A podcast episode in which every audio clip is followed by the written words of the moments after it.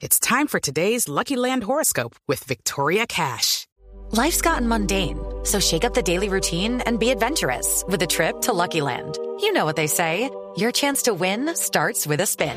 So go to LuckyLandSlots.com to play over 100 social casino-style games for free for your chance to redeem some serious prizes. Get lucky today at LuckyLandSlots.com. Available to players in the U.S., excluding Washington and Michigan. No purchase necessary. VGW Group. Void where prohibited by law. 18 plus. Terms and conditions apply.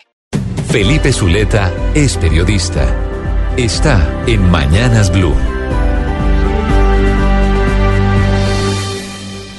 6 y 27 minutos de la mañana. Y arranca formalmente el eh, foro para que los empresarios y los trabajadores presenten oficialmente sus cartas en la Comisión Nacional de Concertación de Políticas Salariales y Laborales, buscando llegar a un acuerdo sobre el incremento del salario mínimo para el año entrante. En esta, entrante, en esta reunión vamos a conocer que varias cosas. Primero, si los empresarios van o no a presentar una propuesta unificada y obviamente si las centrales obreras van a oficializar sus peticiones que se sabe serán de un incremento de al menos el 12% o por lo menos eso es lo que han dicho la CUT, la CGT y la CTC.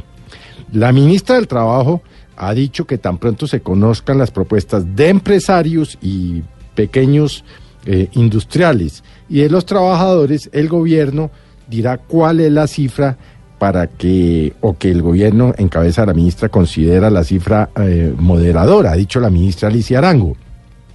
No tenemos fecha para dar a conocer esta cifra porque en una negociación no podemos ser tan rígidos porque puede ser mucho más rápido de lo que uno cree y hay veces que se puede demorar más, pero se supone que el martes las centrales presentarán su propuesta, su plan y van a dar la cifra. Igualmente lo deberán hacer los empresarios, ha dicho la, la ministra.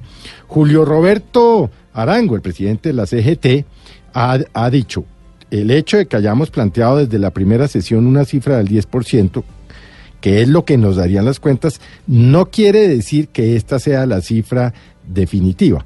Así pues, como todos los años, de aquí al 31 de diciembre, trabajadores y empresarios se reúnen eh, para mirar si logran un acuerdo. De no ser posible, y es muy difícil que sea posible porque los antecedentes son realmente pocos, pues el gobierno tendrá que fijar el incremento del salario mínimo por decreto antes del 31 de diciembre a las 12 de la noche.